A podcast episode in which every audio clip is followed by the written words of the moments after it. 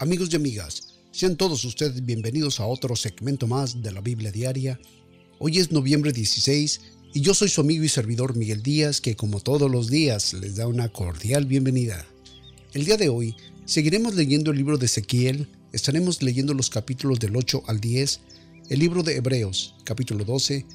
y el libro de Proverbios capítulo 4 del versículo 20 al 27.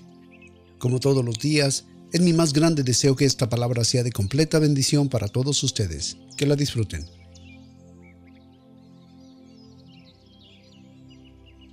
Libro de Ezequiel, capítulo 8, versículo 1. Y aconteció en el sexto año, en el mes sexto, a los cinco días del mes, que estaba yo sentado en mi casa, y los ancianos de Judá estaban sentados delante de mí, y allí descendió sobre mí la mano del Señor Jehová, y miré, y aquí que una semejanza que parecía de fuego, desde sus lomos para abajo, fuego, y de sus lomos para arriba, parecía como resplandor, como el color amba, y en aquella semejanza extendió la mano y me tomó por las agendas de mi cabeza, y el Espíritu me lanzó entre el cielo y la tierra, y me llevó en visiones de Dios a Jerusalén, a la entrada de la puerta de adentro que mira hacia el norte, donde estaba la habitación de la imagen de celo, la que hacía celar, y aquí, Allí estaba la gloria del Señor en Israel, como la visión que yo había visto en el campo, y me dijo, Hijo de hombre, alza ahora tus ojos hacia el lado norte, y alcé mis ojos hacia el lado norte, y aquí que al norte, junto a la puerta del altar, la imagen de celo en la entrada, me dijo entonces, Hijo de hombre, ¿no ves lo que estos hacen, las grandes abominaciones que la casa de Israel hace aquí, para alejarme de mi santuario, más vuelve aún, y verás abominaciones mayores, y me llevó a la entrada del atrio y miré, y aquí que en la pared un agujero, y me dijo, Hijo de hombre, cava ahora en la pared, y cavé en la pared, y aquí que había una puerta. Luego me dijo, entra, y ve las maldades y abominaciones que estos hacen allí. Entré pues y miré que aquí toda forma de reptil y bestia abominable, y todos los ídolos de la casa de Israel, estaban pintados en la pared de alrededor, y delante de ellos estaban setenta varones de los ancianos de la casa de Israel, y Jesanías, hijo de Safán, estaba en medio de ellos, cada uno con su incenciario en su mano, y subía una espesa nube de incienso, y me dijo, Hijo de hombre, ¿has visto las cosas que los ancianos de la casa de Israel hacen en tinieblas, cada uno en su cámara de imágenes pintadas? Porque dicen ellos, no nos ve Jehová, Jehová ha dejado la tierra. Me dijo después, vuélvete aún, y verás abominaciones mayores que hacen estos. Y me llevó a la entrada de la puerta de la casa de Jehová, que está al norte, y aquí que mujeres que estaban allí sentadas, endechando a Tamuz, luego me dijo, ¿no ves, hijo de hombre? Vuélvete aún y verás abominaciones mayores que estas. Y me metió en el atrio de adentro de la casa de Jehová, y aquí que junto a la entrada del templo de Jehová, entre la entrada y el altar, como veinticinco varones, sus espaldas vueltas al templo de Jehová, y sus rostros hacia el oriente, y se postraban hacia el nacimiento del sol, y me dijo, ¿no has visto, hijo de hombre? Es cosa liviana para la casa de Judá hacer abominaciones que hacen aquí, después que han llenado la tierra de maldad y han vuelto a provocarme a ira, he aquí que han llevado la rama a sus narices, pues también yo haré en mi furor, no perdonará mi ojo, ni tendrá misericordia, y gritarán a mis oídos con gran voz, y no los oiré. Libro de Ezequías, capítulo 9, versículo 1. Y clamó en mis oídos una gran voz diciendo, Los verdugos de la ciudad han llegado, y cada uno trae en su mano sus instrumentos para destruir.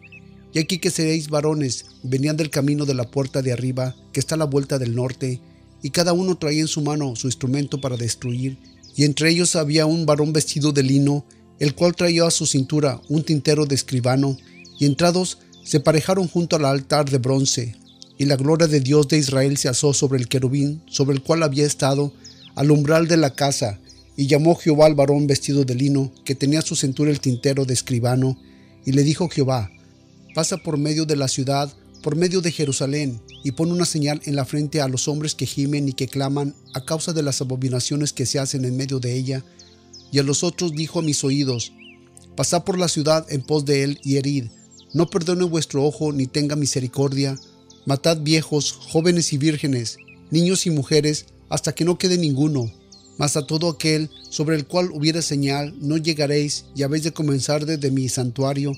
Comenzaron pues desde los varones ancianos que estaban delante del templo y les dijo,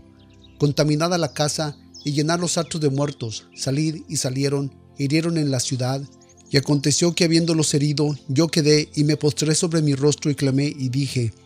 Ah Señor Jehová, has de destruir todo el remanente de Israel, derramando tu furor sobre Jerusalén. Y me dijo,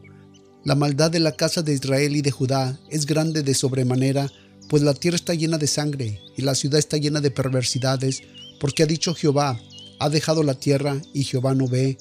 Así pues yo, mi ojo no perdonará, ni tendré misericordia, haré recaer el camino de ellos sobre su cabeza. Y aquí que el varón vestido de lino, que tenía el tintero a su cintura, respondió una palabra diciendo,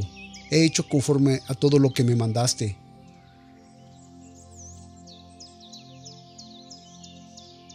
Libro de Ezequiel, capítulo 10, versículo 1.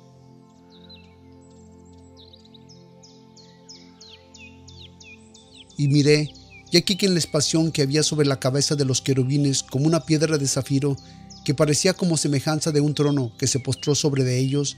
y habló el varón vestido de lino y le dijo,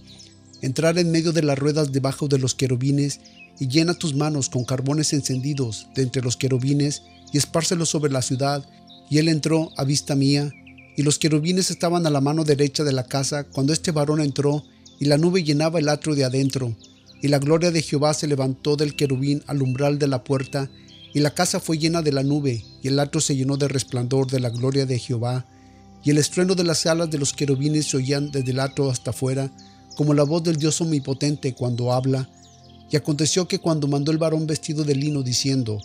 Toma fuego de entre las ruedas, de entre los querubines. Él entró y se paró sobre las ruedas, y un querubín extendió su mano de entre los querubines al fuego que estaba entre los querubines, y lo tomó, y puso en las palmas del que estaba vestido de lino, el cual lo tomó y se salió. Y apareció en los querubines la figura de una mano de hombre debajo de sus alas, y miré, y aquí que cuatro ruedas junto a los querubines, junto a cada querubín una rueda, y el aspecto de las ruedas era como de la piedra de Tarsis. En cuanto al parecer de ellas, las cuatro eran de una forma, como si estuviesen una en medio de la otra. Cuando andaban, sobre sus cuatro lados andaban, no se volvían cuando andaban, sino que al lugar donde se volvían el primero en pos de él iban, ni se volvían cuando andaban. Y todo su cuerpo y sus costillas, y sus manos y sus alas, y las ruedas, lleno estaban de ojos alrededor en sus cuatro ruedas, y las ruedas oyéndolo yo se les gritaba rueda, y cada uno tenía cuatro caras. La primera tenía un rostro de querubín, la segunda rostro de hombre, la tercera rostro de león, la cuarta rostro de águila, y se levantaron los querubines, este al ser viviente que vi en el río de Quebar, y cuando andaban los querubines, andaban las ruedas junto con ellos, y cuando los querubines alzaban sus alas para levantarse de la tierra, las ruedas también no se volvían de junto de ellos. Cuando se paraban ellos, se paraban ellas, y cuando ellos se alzaban, se alzaban con ellos, porque el espíritu de los animales estaban en ellas, y la gloria de Jehová se salió de sobre el umbral de la casa y paró sobre los querubines, y alzando los querubines sus alas, se levantaron de la tierra delante de mis ojos. Cuando ellos salieron, también las ruedas al lado de ellos, y se pararon a la entrada de la puerta oriental de la casa de Jehová, y la gloria de Dios de Israel estaba arriba sobre ellos. Este era el ser viviente que vi debajo del Dios de Israel en el río de Quebar, y conocí que eran querubines. Cada uno tenía cuatro caras, y cada uno cuatro alas, y figuras de manos de hombres debajo de sus alas, y la figura de sus rostros eran de los rostros que vi junto al río de Quebar, su mismo parecer a su ser, cada uno caminaba derecho hacia adelante.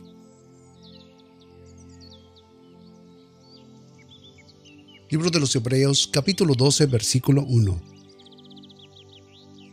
Por tanto, nosotros también, teniendo en derredor nuestra gran nube de testigos, despojándonos de todo peso y del pecado que nos asedía, y corramos con paciencia a la carrera que tenemos por delante, puesto los ojos en Jesús, el autor y consumador de la fe, el cual, por el gozo puesto delante de él, sufrió la cruz, menospreciando la vergüenza, y se sentó a la diestra del trono de Dios. Considerad, pues, aquel que sufrió tal contradicción de pecadores contra sí mismo, para que no os fatigáis ni desmayéis vuestras almas, porque aún no habéis resistido hasta la sangre, combatiendo contra el pecado, que habéis ya olvidado la exhortación que como a hijos se os dirige, Hijo mío, No desprecies la corrección del Señor, ni desmayes cuando eres de él reprendido, porque el Señor al que ama castiga y azota a todo aquel que recibe por hijo.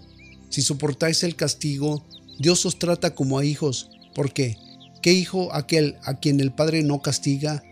Mas si está sin castigo, del cual todos son hechos partícipes, entonces sois bastardos y no hijos. Por otra parte, tuvimos a los padres de nuestra carne que nos disciplinaran y los reverenciamos, ¿por qué no obedecemos mucho mejor al Padre de los Espíritus y viviremos?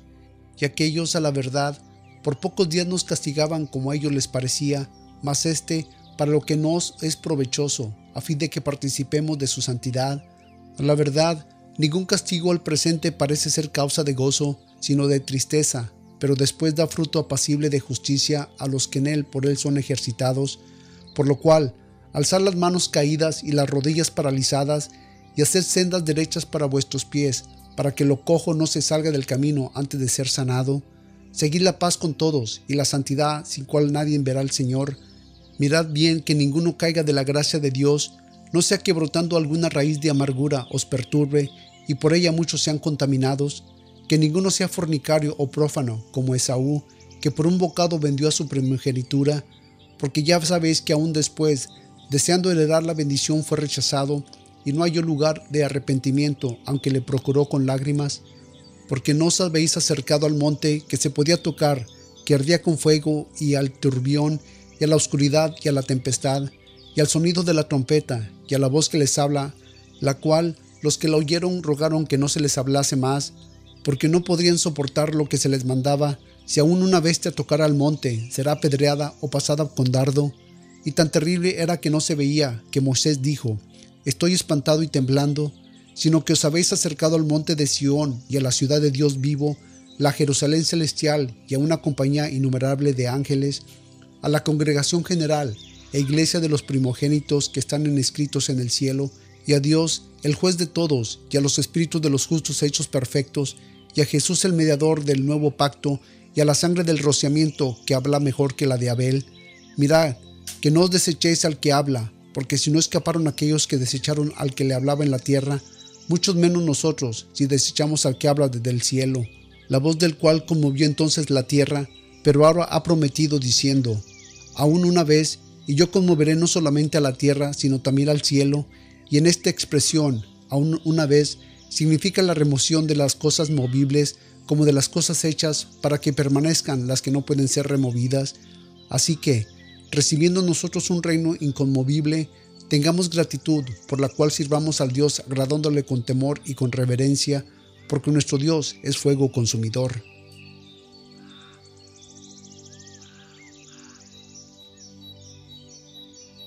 Libro de Proverbios capítulo 4 del versículo 20 al 27. Hijo mío, estad atento a mis palabras, inclina tu oído a mis razones, no se aparten de tus ojos, guárdalas en medio de tu corazón, porque son vida los que las hallan y medicina toda su carne. Sobre toda cosa guardada, guarda tu corazón, porque de él mana la vida. Aparta de ti la perversidad de la boca y aleja de ti la iniquidad de labios tus ojos miren lo recto y tus párpados vean derecho delante de ti. Examina la senda de tus pies y todos tus caminos serán ordenados. No te apartes a derecha ni a izquierda, aparta tu pie del mal. Padre Dios, te damos gracias en esta mañana, Padre, por la vida, por la salud que nos permites tener, Padre. Gracias, Señor, te damos, Señor, por el privilegio nuevamente, Señor, que nos das de escuchar tu palabra. Gracias por hablar en nuestras vidas, Señor. Gracias Señor por ser misericordioso y bueno con tus hijos. Gracias Señor porque sabemos que tenemos a un Dios verdadero, un Dios que no es de palo, un Dios que no es de papel, un Dios que no necesita que ser cargado para moverlo de un lado a otro. Es un Dios verdadero y que tú mueves todo el universo. Gracias Padre te damos. Gracias por el cuidado que tú tienes de nosotros. Gracias por la paciencia Señor que nos tienes. Gracias Señor por hacernos sensible a tu palabra, hacernos sensible a tu voz. Gracias Señor por seguirnos enseñando el camino a seguir. Gracias por poner tus ojos sobre nuestras vidas, sobre los nuestros, sobre nuestras familias, Padre. Gracias por las bendiciones que nos das diariamente, Padre. Gracias te damos y te decimos, Señor, que te amamos. Gracias, que a ti se ha dado la honra, se ha dado la gloria por siempre y para siempre, Padre. en el poderoso nombre de tu Hijo Jesucristo, Señor. Amén. Pues amigos y amigas, muchas gracias por haber estado con nosotros nuevamente en otro segmento más de la Biblia Diaria. El día de hoy,